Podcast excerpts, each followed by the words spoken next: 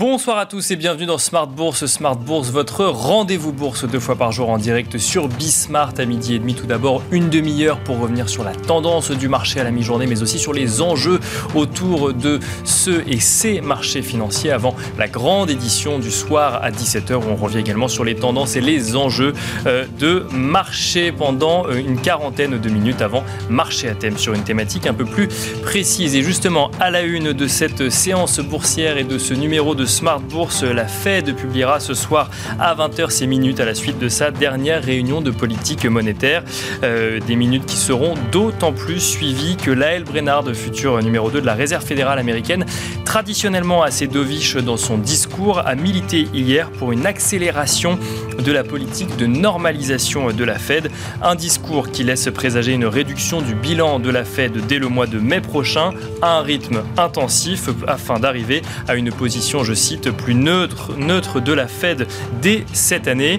Une réduction du bilan donc de la Fed qui ne laisse pas présager une accalmie en matière de remontée des taux. Pour autant, les différents gouverneurs de la Fed qui s'expriment sur le sujet laissent entendre que plusieurs hausses de taux de 50 points de base sont envisageables cette année après la première hausse de taux de 25 points de base en mars dernier. Vous en aurez le résumé complet dans un instant. En Europe, euh, les marchés évoluent dans le rouge depuis ce matin, dans un contexte de discussion actuellement au sein de l'OTAN sur les nouvelles sanctions à prendre vis-à-vis de la Russie. Des sanctions qui affecteraient les importations de charbon, de charbon, les banques russes ou encore les transports russes, que ce soit en matière de navires ou de camions. Une incertitude sur les marchés renforcée par la résurgence de cas de Covid en Chine, mais aussi sur le continent européen. On note que, par exemple, que la Moselle a euh, en France à nouveau déclenché son plan blanc. Sans oublier que le marché parisien semble depuis hier s'intéresser enfin, j'ai envie de dire, à l'élection présidentielle qui se jouera ce week-end, alors que l'écart se resserre dans les sondages entre Marine Le Pen et Emmanuel Macron. En témoigne un spread franco-allemand qui s'écarte depuis plusieurs jours et dont une des explications pourrait être la campagne électorale en France.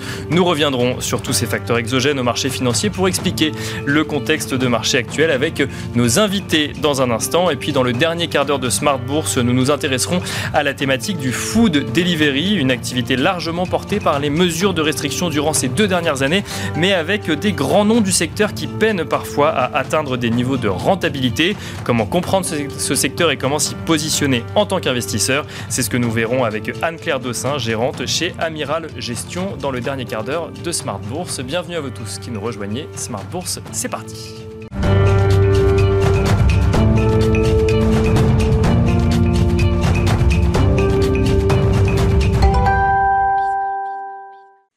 Beaucoup d'actualités ou en tout cas de commentaires ce soir sur les marchés financiers et on vous propose le résumé complet de l'actualité boursière du jour avec Alix Nguyen dans Tendance Mon Ami. L'indice parisien prend ses quartiers dans le rouge amoché par plusieurs facteurs cumulés. Il y a d'une part l'inquiétude quant à un resserrement plus agressif qu'escompté de la politique monétaire de la Fed et de ses potentiels effets sur la croissance.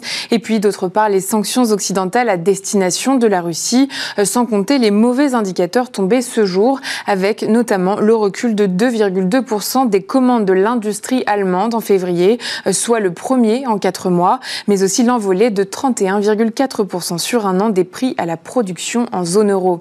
Sur le marché obligataire, le rendement français à 10 ans a franchi le seuil d'1,2% pour la première fois depuis 2015. L'écart de rendement avec le Bund allemand de même échéance est au plus haut depuis mars 2020, ce qui n'est pas du moindre effet sur les banques BNP Paribas, Crédit Agricole et Société Générale sont en net repli. Les technologiques sont également touchées. ST Microelectronics et Worldline reculent. Aux États-Unis, le rendement de l'emprunt à 10 ans a pour sa part atteint un pic de 3 ans à 2,65%. On rappelle les propos de la gouverneure de la Fed, Lael Brennard, selon laquelle la tâche la plus importante demeure la lutte contre l'inflation et d'ajouter qu'il s'agira aussi pour la Banque centrale de procéder à une réduction rapide de la taille de son bilan dès le mois de mai. L'objectif étant de ramener sa politique vers une position plus neutre en fin d'année. La future numéro 2 de l'institution s'est également prononcée en faveur d'un relèvement le mois prochain d'un demi-point du taux des fonds fédéraux. Pour rappel, la publication des minutes de la dernière réunion du FOMC est prévue aujourd'hui à 20h. Les États-Unis vont adopter aujourd'hui, en coordination avec l'Union européenne et le G7, de nouvelles sanctions contre la Russie visant notamment à y interdire tout nouvel investissement. On rappelle que de son côté, la Commission européenne a proposé hier au 27 d'arrêter leurs achats de charbon russe. Il représente 45% des importations de l'Union européenne et de fermer les ports européens aux bateaux russes ou opérés par des Russes. On relève par ailleurs une déclaration de Charles Michel qui estime que des mesures sur le pétrole et même le gaz seront nécessaires tôt ou tard. Mais si un potentiel embargo sur le pétrole et le gaz suscite pour l'heure trop de divergences entre les États membres, euh, Berlin ayant exprimé publiquement ses réticences. S'agissant du reste des valeurs à suivre de très exposées à la Russie, on retrouve Renault dont le titre chute. Même chose pour Stellantis et Forestia qui connaissent un plus bas d'un an. Et puis LVMH, Kering et Hermès reculent après la contraction en Chine de l'activité dans le secteur des services le mois dernier. Euh, demain, enfin, nous prendrons connaissance du compte rendu de la dernière réunion du politique monétaire de la BCE. Voilà, donc euh, la tendance euh, qui évolue dans le rouge sur le CAC 40 actuellement, moins 2,44% pour l'indice parisien à 6483 points. C'était Tendance, mon ami, le résumé complet de l'actualité boursière du jour proposé par Alix Nguyen.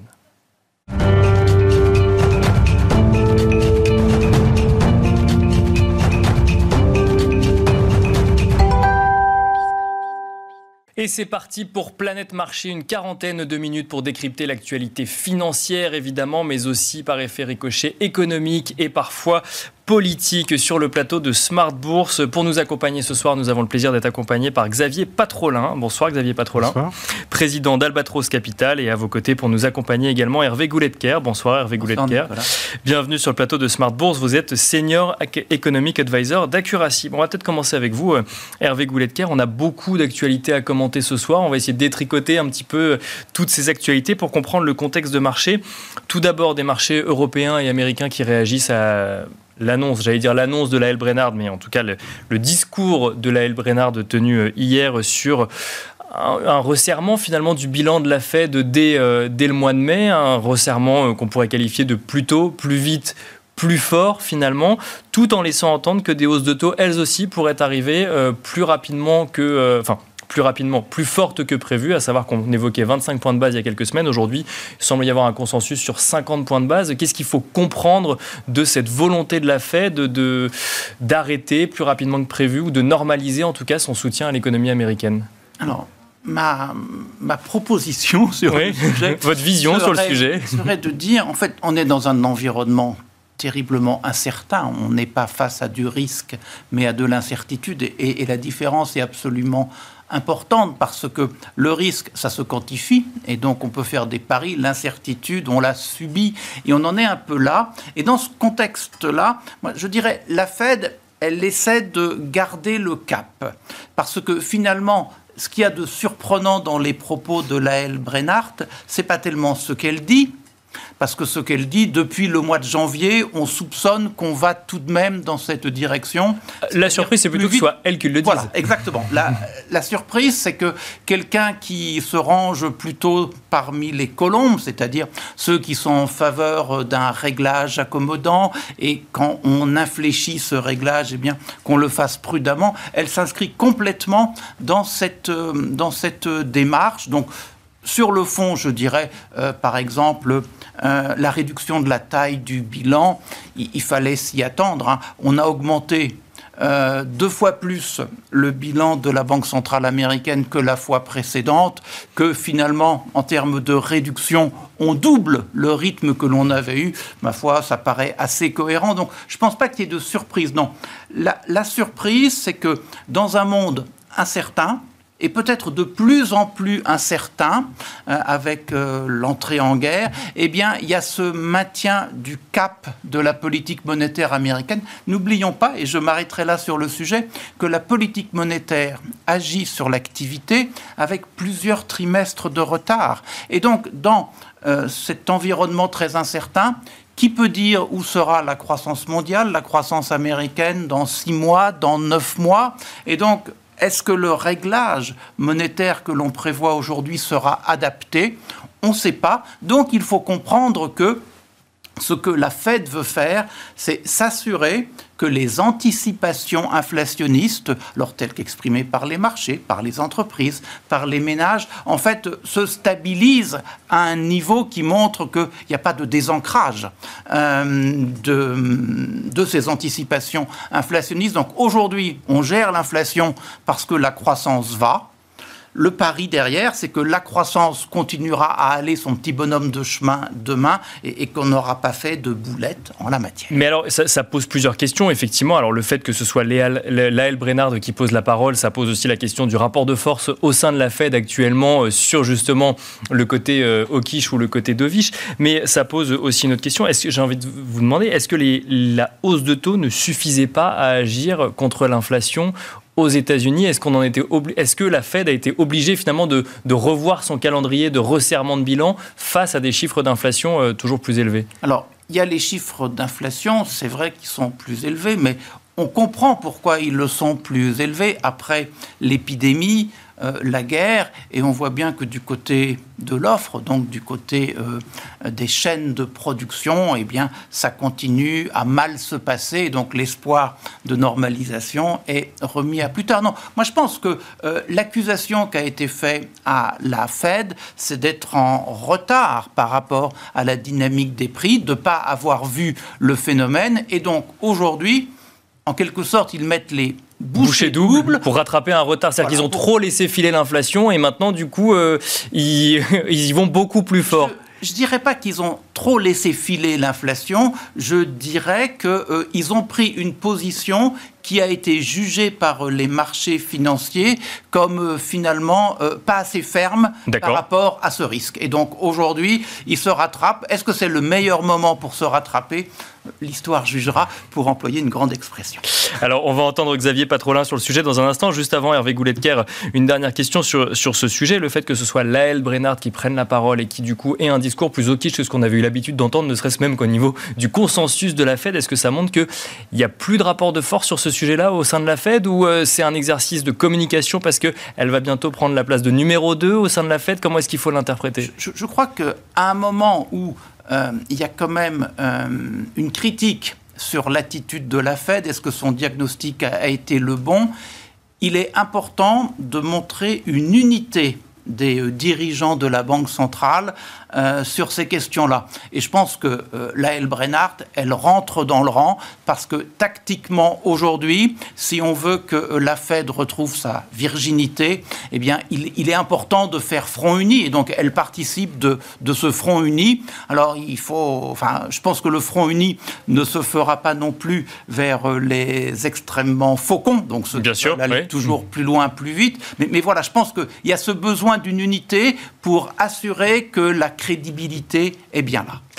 Xavier Patrolin sur ce sujet, effectivement, de, resserrement monétaire de la Fed plus rapide qu'attendu encore que on pouvait quand même s'y attendre. On n'avait pas de date sur, sur le, resserrement de la du bilan de la Fed. Maintenant, on en a une. C'est la L. Brennard qui l'annonce. Vous avez été surpris, vous, hier, à la lecture euh, ou euh, à l'entente de, de, ce discours de la L. Brennard? Non, moi, je suis surpris depuis à peu près neuf mois. D'accord. La Fed n'a rien fait. C'est ça la surprise. Euh, si on se remet euh, un an en arrière, on a un changement d'administration à la tête de la Maison Blanche, on a un triplement ou un quadruplement des plans de soutien entre Trump et Joe Biden. Donc, et la, la Fédérale Réserve maintient sa politique monétaire inchangée. Ça veut dire que le policy mix, c'est-à-dire l'équilibre entre la politique monétaire et la politique budgétaire, était déséquilibré dans des proportions qu'on n'a jamais connues dans les 60, 70, 80 dernières années. Donc, Aujourd'hui, la, Fed est clairement. Euh, alors, il y avait toute une série d'argumentaires, incertitudes, risques, bon, bon, ok. Mais la, Fed était très, très en retard. Donc, on est dans une situation maintenant de possibilité d'erreur de politique monétaire. Puisque pour rattraper son retard, la Fed va être obligée de taper relativement dur. Et elle va taper dur à la fois sur les taux, mais pas tellement, au fond, pas si dur que ça sur les taux. elle va peut-être taper plus dur sur le bilan. Mhm. Et là, sur le bilan, ça va avoir des conséquences très rapides, notamment sur le marché résidentiel américain, sur le marché de l'immobilier.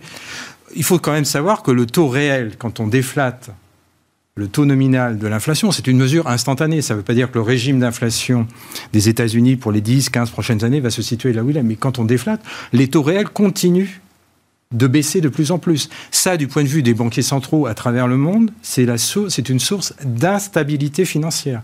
Une source d'instabilité financière à ce stade du cycle, c'est quelque chose d'extrêmement dangereux.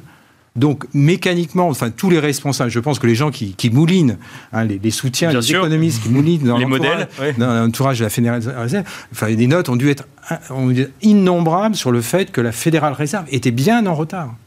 Et donc, si vous voulez, vous êtes dans une situation euh, où, euh, de toute façon, la Fed n'a plus le choix. La Fed est obligée de retirer progressivement de la liquidité et de remonter ses taux.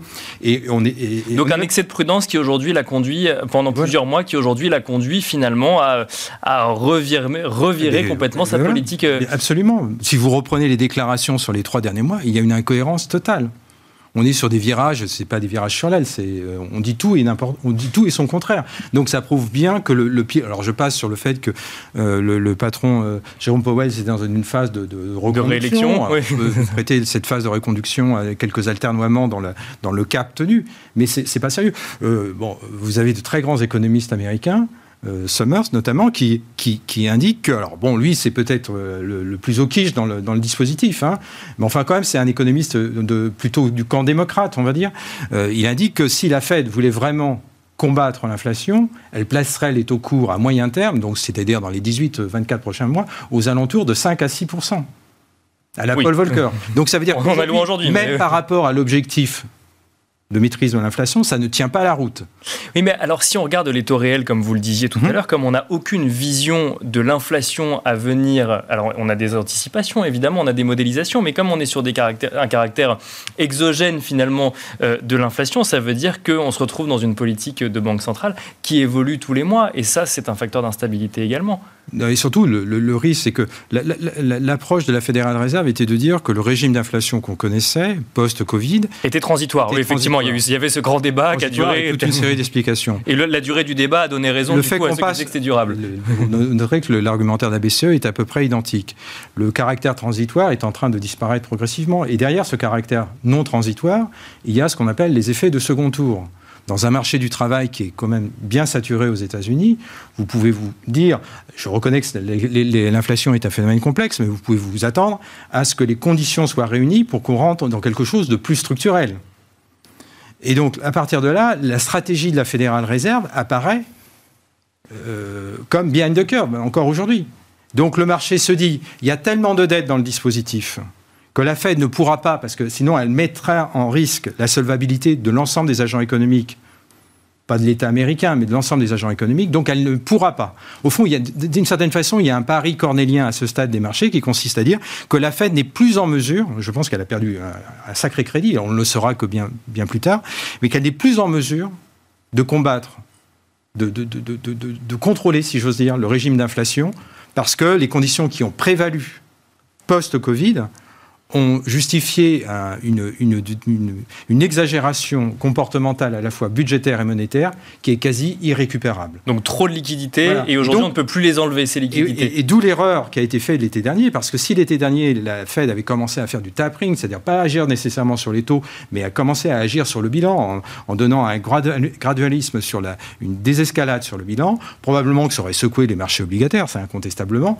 mais ça aurait, ça aurait donné ça aurait donné du mou, il ça aurait permis justement une approche beaucoup plus, j'allais dire, beaucoup plus pragmatique. Aujourd'hui, la core inflation aux États-Unis, hein, c'est-à-dire hors, hors, les événements, euh, les, hors énergie notamment, hors énergie alimentaire, on est à plus de 5%. Donc on est clairement, ils sont sortis, ils sont sortis à plus de deux fois l'objectif de la Fed. Oui, Dites-vous bien que ça devient un problème politique, y compris pour Joe Biden, justement, parce que l'homme de la rue. Et, oui, mais derrière, derrière, derrière les, les, alternements politiques, il y a le fait qu'il y a le, la crédibilité de la banque centrale. Donc la Banque centrale commence à se préoccuper de ce qui est en train de se passer, notamment sur les, les fameux déciles de population qui, eux, sont pris à la gorge. Et ce phénomène qui est existant aux États-Unis depuis l'été dernier, émerge et, commence à être présent sur le continent européen. Pas dans les mêmes proportions, évidemment, parce qu'on n'a pas la même core inflation, mais est, présent. Il est typiquement présent en France. En France, les déciles de population qui ont les plus faibles revenus ont vu l'intégralité de leur surépargne post-Covid complètement bouffée, là, dans les derniers mois, par l'inflation. Par, l'inflation et les coûts énergétiques. Donc ça, ça, ça, ça induit dans une échéance. Donc on ne peut plus retirer les liquidités. Mais si, mais malheureusement si, on va devoir retirer la liquidité. Et si, malheureusement, parce que quel que soit le coût alors justement pour l'économie et, pour les ménages. Quand vous êtes en retard, je ne dis pas que la situation était d'une extrême facilité, mais quand vous êtes en retard, vous êtes dans la probabilité de risque d'erreur de, de, politique monétaire, c'est-à-dire que vous allez suragir. C'est un peu comme le feu dans la pinède. Hein. Le feu dans la pinède, vous lancez une, une allumette. Au début, avec un verre d'eau, un seau d'eau, vous arrivez à éteindre le feu. Et puis si vous attendez, parce que vous dites c'est stationnaire, il n'y aura pas de vent, avec pas de peau, il y a du vent, et eh ben c'est plus c'est plus c'est plus c'est plus la caserne de pompiers du village qui se déplace, c'est la Noriade Canadair, et on change de catégorie. Eh bien l'inflation, c'est un phénomène un peu, c'est-à-dire quand quand quand ça commence à, diffuser par les effets de second tour, et les conditions aujourd'hui sont réunies aux États-Unis comme en Europe. Alors avec des avec des gradualismes qui sont pas de, même nature, bien entendu, mais ça pose là un vrai problème et ça met en question l'attentisme des banques centrales, d'où le fait de, j'en aurais terminé là-dessus, l'importance des minutes, parce que les minutes, aussi bien de la Fédérale Réserve que de la BCE, traduisent ce débat au sein des gouverneurs. Et on verra effectivement ce rapport de force dont on parlait tout à l'heure.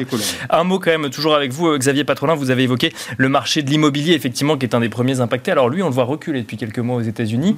Euh, ça, veut dire quoi? Ça veut dire qu'il euh, a tellement augmenté qu'il était obligé de reculer face à l'inflation et face à une baisse de pouvoir d'achat? C'est ça qu'il faut comprendre Ça veut dire que les coûts de financement, euh, les coûts de financement sur les. On peut plus acheter, on peut moins acheter. L'immobilier américain est en train de complètement déraper.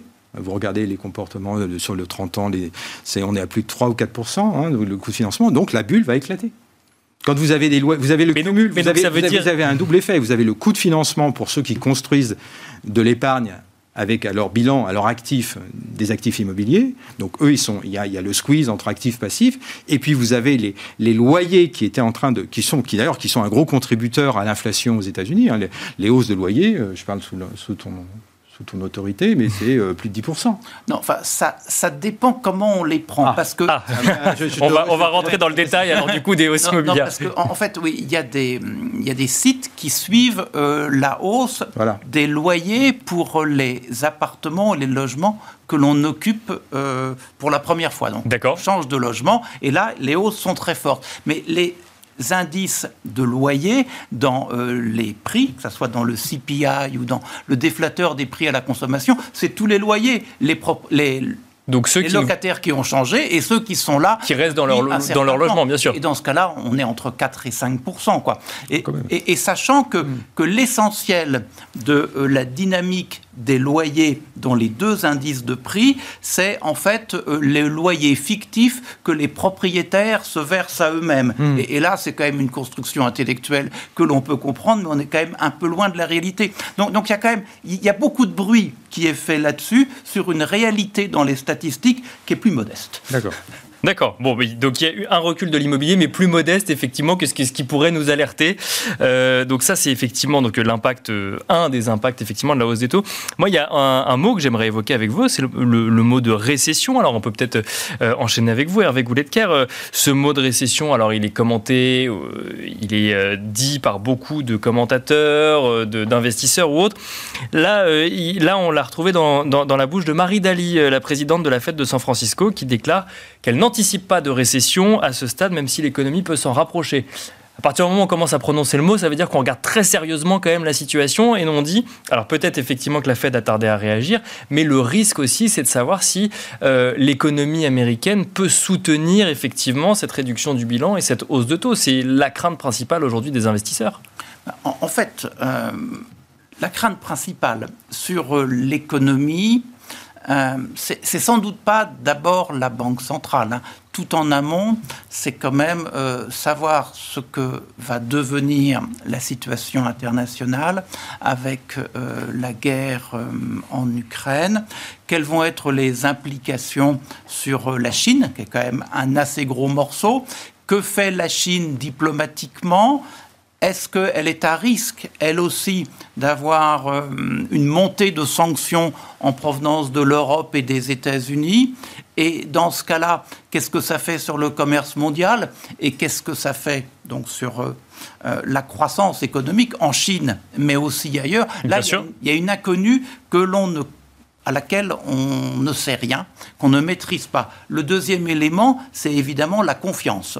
Alors là, à ce jour, la confiance des ménages a bien baissé. Alors, il y a de l'inflation, il y a la réaction sans doute à cet environnement international anxiogène.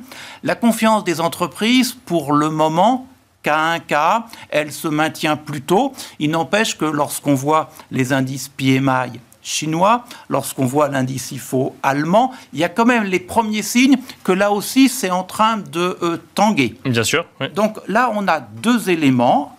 Euh, tangibles. Le troisième, c'est évidemment la perte de pouvoir d'achat liée à la hausse des prix.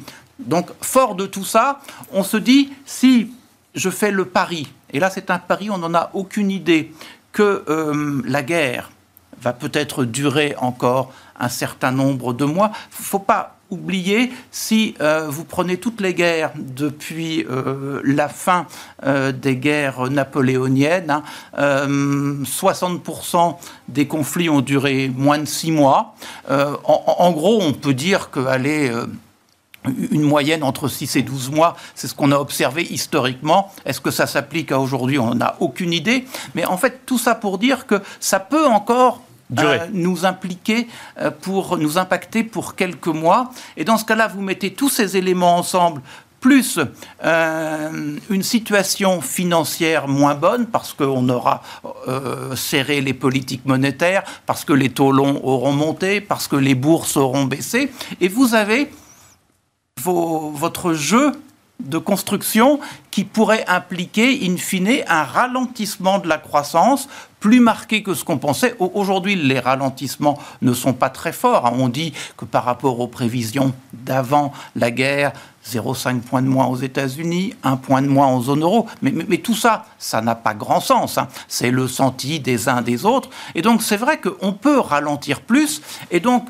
que dans un scénario alternatif à aujourd'hui, on évoque cette possibilité, à mon avis, c'est plutôt sain. Et c'est là où la question, moi je ne suis pas très d'accord avec ce qu'a dit Xavier, ni sur l'inflation, ni sur la politique monétaire euh, américaine. Mais je ne sais pas si on reviendra sur ce point. Bah, Allons-y si vous voulez. Effectivement, c'est intéressant d'avoir euh, plusieurs points de vue sur le sujet. Mais moi, enfin, il me semble que dans la dynamique des prix, il y a un côté offre que l'on maîtrise très bien. Il y a un côté demande avec les propos de Lauren Summers qu'on maîtrise à mon avis euh, moins bien. Euh, finalement, les États-Unis, la croissance américaine n'a rattrapé sa tendance, n'a rattrapé le niveau d'avant l'épidémie que euh, à la fin de l'année dernière. la tendance, en gros, en gros maintenant, qu'il y a eu vraiment une explosion de la demande. Moi, je trouve que on peut le dire, on peut aussi plaider le contraire. Et donc je pense que sur le diagnostic de la dynamique des prix, il n'est pas exactement posé. Et donc moi, je, resterai prudent là-dessus. D'ailleurs, quand on dit un indice cœur des prix, enlevé avec le choc d'offres que l'on a eu uniquement les prix alimentaires, les prix énergétiques. Je pense que ça, ça ne suffit pas. Ah, ça veut dire qu'il se propage effectivement. on, tu enlèves tout à ce moment-là. Non, non, je n'enlève pas tout. J'essaie de comprendre. On n'est pas dans un temps normal. et comme on n'est pas dans un temps normal, le regard que l'on doit avoir sur les indices est d'une autre nature. Et j'ai l'impression que quand on fait tout ça, euh, l'angoisse est moins forte. Par contre, là où je suis d'accord avec Xavier, c'est que euh, comme le temps passe, comme le temps passe, les effets de second tour, qu'il s'agisse des anticipations, qu'il s'agisse peut-être des salaires, évidemment, deviennent plus, plus angoissants. Et je pense que c'est moins l'objectivité de la situation présente qui est discutable, et je pense qu'il n'y a pas de consensus sur le sujet, que en, fait, les, les effets du temps qui passe sur une réalité qu'on maîtrise mal. Et je pense qu'à ce titre-là, il faut gérer cela. Mais on voit bien qu'il y a un problème de concordance des temps on veut gérer cela en disant il faut que je montre bien que je suis ferme et que je refuse les effets de second tour. Donc on bien analyse la politique monétaire et on a une voix plus ferme pour le faire, pour bien faire passer le message qu'on s'en occupe. Mais ce qu'on vient de dire sur les perspectives économiques, bah, à 6 ou 9 mois qui vont Invite être à faire l'inverse. En fait, on voit bien que la concordance des temps, elle est juste mauvaise. Et que donc, lorsque, euh, en début d'année, Jérôme Powell nous disait qu'il fallait être humble et agile. Je crois que l'humilité, elle est fondée parce que c'est ce que je dis, le diagnostic. Il y a deux personnes qui suivent ça de près, qui ne sont pas d'accord, donc on comprend bien que c'est compliqué. Et puis, il faut être agile parce que la capacité à changer de pied si jamais euh, ça se passe un peu plus mal, si ça se passe autrement, cette agilité va être une nécessité. Donc moi je pense qu'aujourd'hui, et ça c'est un message important pour le marché, le marché il met des petites croix en disant ça va être 50 centimes de hausse des taux à chaque réunion Bien sûr, politique monétaire américaine. En fait, on n'a pas une visibilité aussi loin. Donc en fait, on va euh, manœuvrer un peu à vue, mais manœuvrons à vue en sachant bien que la politique monétaire, pour qu'elle agisse, ça prend du temps. Et là, il y a une extrême difficulté qui, à mon avis, devrait rendre prudent, sauf la question de la crédibilité, des attaques du marché sur une Fed qui serait en retard ou des choses comme ça. Et donc, elle est un peu dans une situation de corner qui, pour elle, est épouvantable, d'où la nécessité, et j'arrête là, de faire front uni parce que parce que c'est drôlement compliqué. Alors Xavier Patrolin, je vous propose d'aller sur le sol européen cette fois-ci et euh, avec une banque centrale européenne qui se réunit la semaine prochaine. Est-ce que là aussi vous êtes surpris de ne toujours pas avoir vu de hausse de taux? On a tendance à dire qu'effectivement ce qui se passe sur le sol européen arrive quelques mois de retard après ce qui se passe aux, États-Unis, même si les situations sont très différentes. Est-ce que ça veut dire que euh, la BCE aurait tout intérêt à commencer sa hausse de taux, ses hausses de taux dès, dès maintenant? Ah Oui, oui, bien sûr oui, parce que justement, elle a l'exemple, elle a l'exemple américain, qui est l'exemple d'un retard d'au moins six mois. Alors, je reconnais que la situation en Europe s'est complexifiée depuis euh, le 25, 25 février. Mhm. Donc, Christine euh, Lagarde a quand même une tâche assez compliquée de gérer effectivement un conflit, des sujets d'inflation et en plus effectivement une croissance euh, économique qui repart pas autant qu'aux États-Unis pour le coup. Oui, sans doute, mais ça relève. Je, pense que j'ai mentionné deux termes à propos des États-Unis. Il y a deux dimensions. Il y a la dimension budgétaire et la dimension monétaire. On sort d'une période où on a focalisé sur le monétaire avec un financement budgétaire complètement assuré par le monétaire. Et je pense qu'on rentre dans un temps où le monétaire est moins susceptible d'assurer le financement du budgétaire, mais où le budgétaire va devoir prendre le relais Prendre le relais, avec toute une série de mesures. Et donc ça, change, ça va changer le policy mix. Donc nous, du point de vue marché, on focalise sur le... Parce qu'au fond, c'est ce qui est plus simple à comprendre, notamment au niveau de la, zone euro. Mais effectivement, euh, Christine Lagarde, et, reprenez son discours sur, euh, sur l'inflation, elle a été dans une approche transitoire, et cette approche transitoire est, progressivement démentie par, par les faits.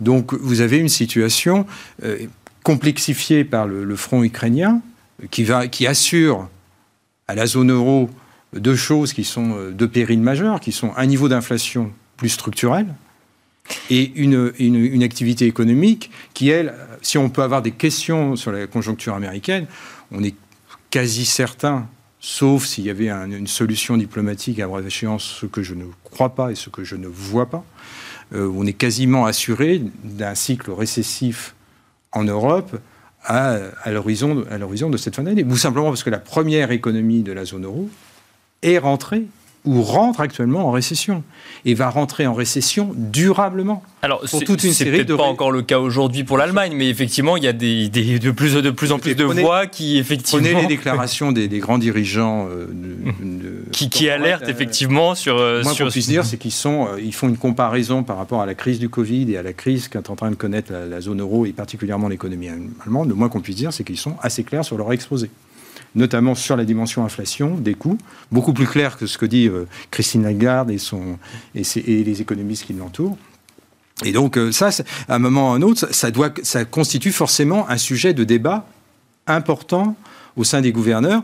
Et euh, évidemment, ben, ça, oui, ça, ça, pousse plutôt à une normalisation. Alors, au fond, la, la bonne stratégie pour la BCE serait plutôt d'être moins en retard sur le front des taux, sur la partie normative de la politique monétaire, la partie dite conventionnelle, de remettre les taux en territoire euh, neutre, à zéro. Déjà, ça sera un pas considérable. Euh, on est la seule zone au monde où on a des taux négatifs. Hein. Donc, euh, déjà, il faut, corriger cette aberration. Il n'y a plus aucune raison d'avoir des taux négatifs. Ça, c'est absurde. Il faut le dire, enfin, il faut. Non, mais, on, l'entend. plus de 60% des souches de, taux, de, taux de, dette souveraine en, territoire négatif sont dans le monde sont en, zone, en, zone euro. Donc euh, il y, a un sujet. Mais est-ce qu'il n'y a, pas une crainte dans un contexte aussi incertain qu'on peut, qu'on peut avoir sur le sol européen de, justement d'erreurs de politique euh, monétaire au sein de la BCE parce qu'on ne sait pas de, comment, de quoi sera fait l'économie dans un mois ou dans deux rien mois. faire aujourd'hui, c'est peut-être prendre des risques d'erreur plus importants ultérieurement. C'est le fameux arbitrage entre court et moyen terme. Donc si je ne fais rien, c'est le fameux feu de pinette. Si je ne vais pas combattre le feu de pinette tout de suite, je peux parier sur le fait que la nuit va être fraîche, qu'il va y avoir de la rosée et que le feu va s'éteindre. Donc je ne fais rien. Comme ça, ça m'évite d'utiliser des moyens. Mais s'il n'y a, pas pas fait froid durant la, durant la nuit, s'il n'y a pas eu de rosée, eh bien, je vais me réveiller demain matin avec un feu de pinette qui sera, qui sera bien, bien costaud. Et là, je serai obligé d'envoyer les canadaires. Donc là, je ferai une erreur. Donc la question, c'est la proportion. Et donc, il faut éviter à tout prix. Je ne dis pas que c'est une chose facile. C'est évidemment, c'est sur un plateau, on donne des leçons. Oui, mais bien sûr. On commente pour. Voilà, on n'est pas dans l'action. Mais je pense que c'est de remettre en, les, les, taux courts européens en situation de neutralité serait une bonne chose. Par contre, elle peut garder, essayer de retrouver une flexibilité sur la partie bilancielle, parce qu'on peut s'attendre à ce que la deuxième partie de l'année, où il y ait quand même l'évolution, qui ait des évolutions de spread, de coûts de financement pour les, pour les budgets européens qui soient assez disparates. Parce que vous voyez bien que notamment sur les stratégies énergétiques, hein, bah, les réalités ne sont pas les mêmes, bien sûr. Mais ça, ça va avoir des conséquences sur les spreads dans pas très longtemps. Vous ne pouvez pas avoir des stratégies aussi divergentes sur les prix énergétiques sans que ça ait des conséquences sur les équilibres budgétaires et sur, euh, et sur les réalités que vont mesurer les, marchés. Alors justement, en matière de spread, on voit un petit écartement entre oui, le... oui, alors on, on, attribue ça peut-être à l'élection présidentielle française. Euh, j'aime bien en parler parce que bon, c'est quand même euh, le premier tour, c'est quand même ce week-end, parce, que les marchés financiers n'ont pas l'air d'en avoir beaucoup, grand-chose à faire depuis mhm. la campagne électorale. Vous pensez que ça peut être un facteur de stress supplémentaire pour les marchés? Peut-être Xavier Patrolin d'abord ah et ensuite. Oui, essentiel, oui, bien sûr. Ah oui, c'est je suis même surpris que le marché traité ça avec autant de condescendance. Jusqu'à hier. on est dans une situation incroyable parce qu'il faut quand même savoir qu'en dans un environnement inflationniste, vous avez une, une, vertu budgétaire qui est, hors norme, c'est-à-dire vous avez des ressources budgétaires qui croissent au rythme de l'inflation et des dépenses budgétaires qui croissent à un rythme inférieur de l'inflation. Donc ça veut dire que votre solvabilité s'améliore quasi mécaniquement. Hein. Les recettes de TVA croissent au rythme de l'inflation. Donc vous êtes dans une situation qui est, qui est assez, euh, dans un premier temps, qui est assez extraordinaire. Et en même temps, vous avez des coûts de financement hérités du passé, hérités d'une époque déflationniste. Vous avez des taux réels négatifs. Donc euh, bah, vous gagnez sur tous les tableaux. Mais évidemment, plus vous allez vous situer dans une zone d'inflation, plus cette situation va se dégrader. Mais elle va se dégrader très progressivement. Et c'est là qu'intervient évidemment la dimension politique, parce que euh, la, fameuse thématique du pouvoir d'achat, et notamment l'érosion du pouvoir d'achat, plus que l'érosion, la destruction du pouvoir d'achat, notamment sur les, les déciles de population à plus faible revenu, est en train de prendre et a évidemment de très grosses incidences en termes économiques, mais évidemment aussi en termes de choix politiques qui aurait des incidences économiques. Dites-vous bien que euh, l'élection présidentielle, elle est, euh, cette année, euh, elle n'est pas à deux tours, elle est à cinq tours. Vous avez les deux tours, les deux premiers et le deuxième tour de la présidentielle, vous avez les deux tours des législatives. Et là, ça, donc au fond, c'est une élection présidentielle à quatre tours. Et puis vous avez un cinquième tour, là, c'est un jargonnage de, café du commerce, qui est le fameux tour social, qui se présentera, je ne sais pas quand, mais qui se présentera au cours de cette année et qui va mettre en tension tout ça. Et on peut s'attendre, sans faire de calcul sur qui va gagner ou qui va perdre, mais à ce que la, la structure de l'exécutif à venir soit une structure d'exécutif extrêmement cohabitationniste. Et donc, beaucoup plus complexe pour une économie eh ben française, et notamment dans un contexte d'unité actuelle, en tout cas européenne, face à un certain nombre d'éléments exogènes. Même question, euh, Hervé Goulet-Kerr. Alors, on va, on va pas commenter effectivement la campagne politique euh, française, on n'est pas là pour ça. En revanche, on peut se poser la question de savoir si le facteur de risque est plus important aujourd'hui pour les marchés qu'il y a quelques jours. Est-ce que les investisseurs s'y intéressent enfin parce que euh, un resserrement d'écart entre deux candidats qui sembleraient sortir du lot, Emmanuel Macron et Marine Le Pen, pourrait amener un facteur de risque supplémentaire sur les marchés? Si on regarde l'écart de taux entre la France et l'Allemagne, à la veille du premier tour des élections il y a cinq ans, il était plus élevé qu'il ne l'est aujourd'hui. Et donc, bon, voilà quoi. Euh, donc ça, c'est. Sachons raison garder, c'est ce que vous nous dites. relativiser l'écart de taux. Non, moi, moi, je pense que bon, euh, ce que les sondages nous racontent, je, je crois, ça n'a pas une grande importance sur euh, le, résultat que l'on doit attendre de cette élection présidentielle. Le plus probable, tout de même, c'est qu'Emmanuel Macron soit réélu. Il faudrait vraiment des circonstances vraiment exceptionnelles pour que ça ne se passe pas ainsi. Par contre, euh, l'écart euh, avec lequel il va gagner je pense c'est important pour deux choses. D'abord, pour le résultat des élections législatives, et là Xavier a raison, euh, si on veut que euh, le gouvernement de M. Macron ait des marges de manœuvre, il a besoin de s'appuyer sur une majorité claire à, à l'Assemblée nationale. Et aujourd'hui, c'est pas très simple, et donc le résultat compte. Et puis après, euh, on va regarder quel est le mandat que le peuple lui a donné. Si sa victoire est étriquée, si sa majorité à la Chambre est un peu floue, dans ce cas-là, c'est vrai que c'est les marges de manœuvre de demain qui seront plus euh, étroites. Et, ça, dans ce monde en changement, c'est quand même pas une bonne nouvelle. Parce que ça, c'est au niveau national, évidemment. Mais donc, on a vu cette crise Covid où il a fallu une réponse ordonnée des pays européens euh, pour répondre à la situation. On a, pas, on a évoqué en introduction, et on les a pas commentés, mais il y a des paquets de sanctions réguliers vis-à-vis de la Russie à partir du moment où il y a un conflit sur le sol ukrainien et une invasion russe sur le sol ukrainien. Euh, là, ça pourrait remettre une une élection française ou d'autres élections d'ailleurs présidentielles dans d'autres pays peuvent remettre en cause aussi cette unité européenne et là ça peut créer plus de risques sur les marchés financiers?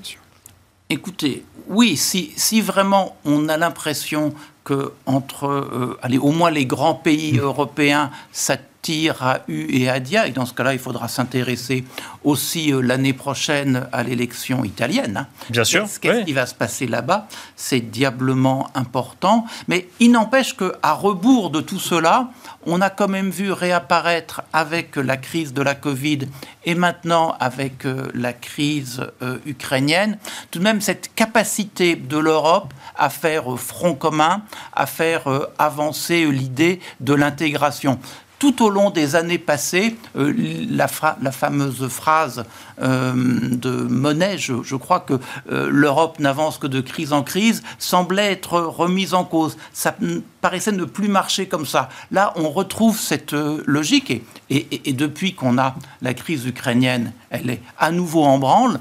Donc je ne sais pas si le politique national pourrait parasiter beaucoup cette logique que les faits internationaux imposent. Euh, mais c'est sûr que si ça, tire à, si et à Dia, tout sera quand même plus compliqué et on n'a pas besoin de ça. Il nous reste encore quelques minutes euh, rapides. Euh, je vous propose un petit exercice de synthèse à tous les deux. Peut-être votre scénario de marché pour l'année qui, vient. Le CAC 40 qui clôture aujourd'hui en recul de 2,21% après un premier trimestre sur le CAC 40 en recul, mais somme toute assez euh, maintenu vis-à-vis d'un climat d'incertitude. Hervé Gouletker, votre scénario pour le reste de l'année ou en tout cas pour le deuxième trimestre? Alors, je pense que euh, d'abord, il faut avoir la sagesse de reconnaître qu'on est face à de l'incertitude et que projeter des choses à l'horizon 3, 6 ou 9 mois, c'est pas faisable. Donc, L'absolu, à mon avis, est compliqué. Le relatif, peut-être, fait plus sens. Il me semble que les États-Unis sont plus éloignés de, euh, de la zone de conflit, qu'il y a une indépendance énergétique des États-Unis. À ce titre-là, il me semble que euh, les États-Unis seraient à privilégier en termes de marché-action, parce que euh, finalement, il y, y a une capacité d'autonomie qui est plus grande. C'est le premier point. Le, deuxième point, en termes de marché obligataire, de marché de taux, il me semble tout de même que euh, le chemin de remontée des taux d'intérêt euh, est en partie euh, suivi la remontée est en partie accomplie aux États-Unis. En Europe, on reste encore très au début de, ce phénomène. Et, donc, avec le niveau actuel des taux à 10 ans, oui, avec euh, le stress actuel lié à l'attitude de la Fed, ça va encore monter un peu. Mais on pourrait penser après que, allez, un plateau vers 2,50 serait crédible. En Europe, j'ai l'impression qu'il y a plus de chemin. Le dernier point, c'est le change. Moi, j'ai quand même l'impression que cette logique des sanctions fait que euh, les, les gens détenteurs d'actifs en provenance de toutes les régions du monde pas très démocratiques, eh bien, ils se disent qu'aller mettre son argent sur le dollar, c'est peut-être pas une aussi bonne idée que ça. On a une économie avec des déficits extérieurs importants peut-être, et malgré ce que j'ai dit sur euh, euh, une meilleure tenue économique et des marchés actions, euh, ben, une hésitation à choisir le dollar. Donc, je ne suis pas complètement certain qu'il y ait un potentiel aussi important sur le dollar à partir des niveaux actuels. Xavier Patrolin, rapidement, même question, votre scénario de marché pour ce deuxième trimestre qui s'ouvre cette année 2022 bah, Ce à quoi on peut s'attendre, c'est quand même une, de fortes révisions bénéficiaires négatives. Euh, donc euh, parce que le coût des intrants va, quand même perturber le niveau de, rentabilité des sociétés européennes. La demande interne européenne va quand même être très soumise à rude épreuve.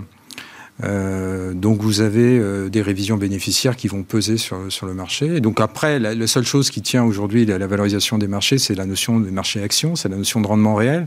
Quand vous faites des comparaisons par, en classe d'actifs, vous avez des rendements réels positifs sur la classe action et des rendements réels négatifs, très négatifs sur la classe, euh, la classe obligataire, particulièrement sur les, en plus sur les, sur les corporates.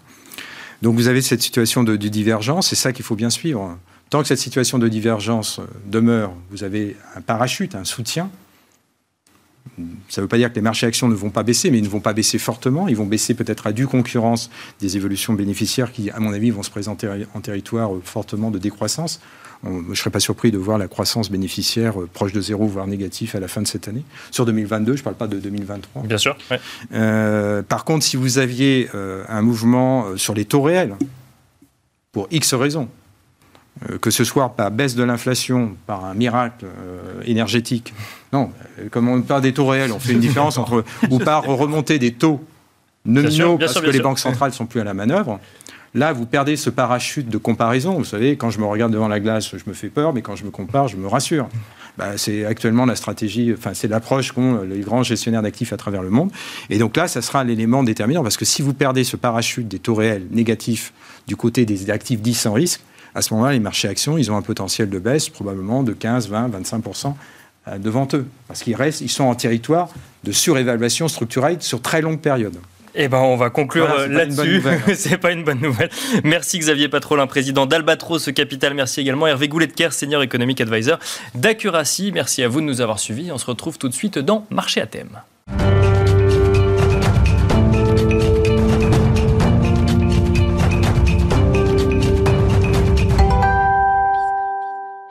Et c'est parti pour Marché à thème, le dernier quart d'heure, quart d'heure thématique de Smart Bourse, un quart d'heure thématique consacré ce soir à la food delivery comme thématique d'investissement. Pour en parler sur le plateau de Smart Bourse, nous avons le plaisir de recevoir Anne-Claire Dossin. Bonsoir Anne-Claire Dossin. Bonsoir. Vous êtes gérante chez Amiral Gestion. On va évoquer cette thématique de food delivery. Donc pas qu'en France, hein, à travers euh, le monde, à travers les, grandes places euh, de marché euh, financiers. On a vu cette thématique très portée par le confinement, par les, différents, enfin, par les différentes mesures de restriction et notamment les confinements. Et puis, quand les économies sont réouvertes, finalement, ces thématiques d'investissement ont disparu avec. Alors effectivement, on constate que depuis la, réouverture entre guillemets des, économies, euh, le, cours de bourse de ces sociétés a, eu, enfin, fortement chuté. Hein. On pense par exemple à Just Eat Takeaway, à Delivery Hero, euh, qui est moins connu en France, mais qui est un, des plus gros acteurs euh, mondiaux. on pense aussi à Deliveroo, à Uber Eats. le, cours de bourse de ces sociétés a baissé entre 50 et 60 depuis à peu près 12 mois. Hein. D'accord, oui. C'est vraiment. elles ont vraiment été portées par les mesures de restriction et ça s'est dégonflé au fur et à mesure comme vous dites. Voilà, euh, alors c'est-à-dire que le, elles ont cumulé un certain nombre de, difficultés. Alors d'abord, il y a eu euh, l'inquiétude des investisseurs sur l'ensemble des secteurs tech, hein, et ces valeurs sont un peu associées Bien sûr, euh, au, segment, au segment de la tech. Mais en plus, il y, a, bon, il y a eu cette inquiétude au moment de la réouverture. Est-ce que ces sociétés vont continuer à publier de la croissance ou est-ce que finalement c'était un service qui, avait son sens uniquement pendant les confinements, mais dont on n'a pas besoin ensuite? Il y a eu des inquiétudes également sur la profitabilité, puisque certaines de ces sociétés euh, euh, n'ont pas été profitables sur euh, les 3-4 dernières années et l'ont été encore moins en fait en 2020 et en 2021. oui, alors là même que leur marché devait les porter justement vers des, niveaux de rentabilité puisque l'activité n'avait jamais été aussi forte pour ces sociétés-là et elles n'atteignaient pas ces niveaux de rentabilité. Alors c'est vrai que c'est un peu contre-intuitif parce qu'il y a eu un levier opérationnel qui aurait dû jouer très fortement à mesure que la base de clients augmentait Bien sûr, de façon très importante, mais en même temps elles ont dû aussi investir dans un temps record et, de façon importante pour faire face à la hausse de la, de la, demande. De la, demande. Il a fallu référencer plus de, plus de restaurants, il a fallu aussi aller chercher les clients, il y a un coût d'acquisition, il a fallu aller chercher aussi des, livreurs pour, pour faire face à, l'augmentation de, de, la, de la demande. Oui, et puis en plus une augmentation de la, de, la demande, entre guillemets, induite par des décisions politiques qui arrivaient du jour au lendemain. C'est vrai qu'il faut le... enfin du jour au lendemain ou peut-être de la semaine euh, à la semaine, mais où donc, donc du coup, effectivement, il est important de le rappeler que euh, en fait, la, le, la, période était porteuse pour ces activités-là, mais nécessitait aussi d'importants investissements et d'importants ajustements de, pour ces entreprises. Oui, mais ce qu'on pense aujourd'hui, c'est que maintenant tout ça, c'est un, peu, euh, un peu derrière nous. D'abord, ce qu'on voit, c'est que ces sociétés, elles sont capables, depuis la fin des confinements, hein, maintenant depuis 12-18 mois, on, a un peu plus de visibilité. Euh, et, c'est des sociétés qui ont, continué, qui ont continué à publier des, des, croissances de leur euh, chiffre d'affaires à deux chiffres. Hein. donc, on a vraiment le sentiment que ça répond à une nouvelle tendance de consommation. C'est un vrai service euh, vers lequel le consommateur euh, se tourne. C'était pas euh, simplement réservé à la période du, confinement. On s'aperçoit aussi que chez les acteurs qui ont des activités assez matures dans, des pays où la livraison est installée depuis longtemps, je pense par exemple à, l'Arabie Saoudite. Hein. c'est un peu loin de chez nous, mais, mais c'est vrai que, c'est un marché assez mature de ce point de vue-là. On s'aperçoit que les, clients de ces sociétés, les anciens clients, hein, ceux qui sont clients depuis plusieurs années, commandent beaucoup plus que les clients euh, récents. D'accord. Un, client euh, de Deliveroo, par exemple, qui est client depuis 2015, il commande à peu près 10 fois par mois. Tandis qu'un client euh, de 2020, euh, il commande un peu plus de trois fois par mois. Donc on voit qu'il y avait un effet d'opportunité et euh, ça veut dire quoi ils ont, une base de clients stable effectivement, puis il y a eu un effet d'opportunité Covid, mais qui n'a pas chamboulé fondamentalement l'activité. Bah, ce, qu'on pense, c'est surtout que les clients commandent de plus en plus. C'est-à-dire qu'à mesure qu'ils prennent l'habitude de, commander, ils vont commander de plus en plus au fil, au fil des, des, trimestres, des semestres et puis, et puis des années. Donc ça aussi, c'est il y a un réservoir de croissance embarqué qui est, qui est, qui est très important. Et puis sur le, le plan de la profitabilité. Donc, euh, à mesure que la, croissance euh, continue, bien évidemment, le levier opérationnel euh, va continuer à jouer. Et il devrait s'accélérer aussi à mesure que ces sociétés sont capables de mutualiser les, commandes. Hein. Ça, c'est le, management de Just Eat Takeaway qui le rappelait. Actuellement, aujourd'hui, un livreur, il transporte une seule commande. Bien sûr. À mesure qu'il y a de plus en plus de consommateurs dans, un quartier, il va être en mesure de, transporter plusieurs commandes. Donc ça, forcément, ça, ça a un, un effet sur le levier opérationnel. Il y, a plusieurs questions, effectivement, sur, sur cette thématique. Euh, alors, toujours pour aller dans euh, les, attaques qu'on peut faire au secteur, euh, le sujet de la concurrence. Je, je prends le, le, le, marché français. On voit euh, un nouvel acteur tous les mois, voire toutes les semaines arriver sur le marché. on se dit, est-ce qu'il y a de la place pour tout le monde? Alors, est-ce que la vision française est une vision euh, euh, juste au, niveau international ou alors est-ce qu'il faut, entre guillemets, choisir les plus gros du marché pour faire face à la concurrence de plus en plus grande? Euh, alors c'est vrai que c'est un marché sur lequel il y a beaucoup de concurrence. Ça a été euh, une des interrogations du marché, hein, qui, a justement animé le marché et qui explique très certainement une partie de, la baisse. Est-ce que tout le monde se pose la question Est-ce qu'il y a vraiment des, barrières à l'entrée sur, euh, sur ce marché-là? Alors ce qu'on voit quand même, là aussi, on, est assez rassuré par ce qu'on voit sur les, derniers trimestres. on est en train de voir une certaine rationalisation des choses. Les nouveaux acteurs dont on parle, c'est plutôt des nouveaux acteurs du quick commerce, c'est-à-dire ces livraisons de, Bien sûr, à domicile. Oui, qu'on associe effectivement, mais pas forcément de food delivery. Sur, le, sur les plats préparés, on voit quand même qu'il y a des acteurs euh, qui sortent, qui se recentrent sur leur marché historique. Hein. Par exemple, Deliveroo euh, est sorti euh, complètement d'Espagne. Just Eat Takeaway a annoncé encore récemment qu'il sortait du Portugal et de la Norvège. Delivery Hero arrête complètement le Japon et l'Allemagne. On a des acteurs aux États-Unis qui ont fait faillite, hein, comme Fridge No More. Euh, on sait aussi que le dégonflement de la valorisation sur les acteurs du côté est en train de passer dans le non-côté. Et ça aussi, c'est super important parce que jusqu'à présent, on avait l'impression que c'était les acteurs du non-côté qui continuaient à être financés euh, et donc ils continuaient à, alimenter cette concurrence, à, à proposer des coupons gratuits, des promotions extrêmement alléchantes, etc.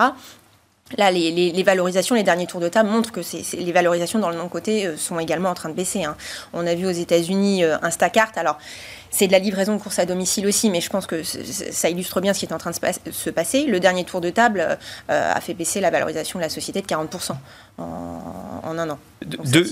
deux, questions pour, euh, pour conclure. Une première, c'est un sujet qu'il faut également traiter quand on parle des attaques, euh, effectivement, vis-à-vis de ce secteur, c'est le sujet éthique euh, qui va avec le sujet réglementaire. C'est, on passe par des freelances de plus en plus nombreux. il y a des sujets parfois de les salariés ou non au sein des pays. Là aussi, c'est un sujet qui fait qui alimente des craintes auprès des investisseurs Alors bien sûr, surtout que euh, le régulateur s'est saisi euh, du sujet à l'issue des confinements, puisque bien évidemment, à mesure que le nombre de livreurs euh, augmentait, il, devenait difficile d'ignorer cette, cette, tranche des, des, des travailleurs. Alors d'abord, ce qu'on voit, c'est qu'il y a certains acteurs certains acteurs qui sont vertueux depuis déjà euh, de nombreuses années. Hein. je pense à Just Eat Takeaway en Europe continentale. Ils salarient tous leurs livreurs euh, depuis euh, des années. Et donc ça veut dire assurance en cas d'accident, ça veut dire aussi fourniture des, vêtements, d'un vélo électrique. Hein. donc, donc, en plus le salariat, ça veut dire que la société peut, suivre aussi le sujet jusque sur le plan de l'environnement, hein, si on parle Bien sûr, au sens large. Donc il y a des acteurs qui sont vertueux depuis longtemps. Et puis en plus, aujourd'hui ce qu'on voit, c'est récent, c'est là sur les derniers trimestres la plupart des pays euh, d'Europe ont désormais statué sur le, statut des, livreurs, avec plus ou moins de flexibilité d'ailleurs. Hein. Euh, L'Espagne est très stricte, maintenant tous les, tous les livreurs doivent être salariés. Euh, à l'inverse, d'autres pays offrent plus de flexibilité, comme la Grande-Bretagne ou même la France. Hein. mais le, régulateur a, statué et encadre beaucoup mieux les choses. Euh, voilà, les acteurs vont se conformer à ces, nouvelles euh, directives. Donc, c'est, en Europe, en tout cas, c'est plus pour nous un, risque qui est, derrière nous maintenant. Donc, si je comprends bien, c'est un marché qui se, qui se consolide avec effectivement beaucoup d'acteurs, mais qui finalement se recentrent sur leur marché d'origine et ont du mal à aller chercher de la concurrence sur d'autres, sur d'autres marchés. Est-ce que, du coup, cette baisse euh, des cours de bourse de ces sociétés peut créer des effets d'opportunité aujourd'hui, selon vous? Alors nous, on pense qu'on est revenu sur des niveaux de valorisation qui, qui, deviennent vraiment intéressants. Hein. Euh, on, regarde beaucoup le, multiple dans le secteur. Euh, c'est, euh, ce sont des multiples de, en rapport du, au volume d'affaires, en fait. Bien sûr. et on, était, on avait atteint des niveaux de 1,5 fois hein, au sortir des confinements. On est revenu à 0,2, 0,3 fois pour des acteurs comme Just Eat Takeaway ou, ou, Delivery Hero. Ah oui, donc le recul est quand même assez, ah, assez conséquent. C'est massif. Hein. Il y a une réelle explosion de, de, de la bulle qui existait sur, sur ces acteurs. Et donc, ah, je disais qu'un certain nombre de risques, euh, en tout cas, nous semblent à nous derrière nous. Hein, le risque ESG, réglementaire. Euh, on pense que la question de la profitabilité aussi est, maintenant euh, bien prise en main par les, les managements qui, rassurent le marché de façon assez crédible là-dessus.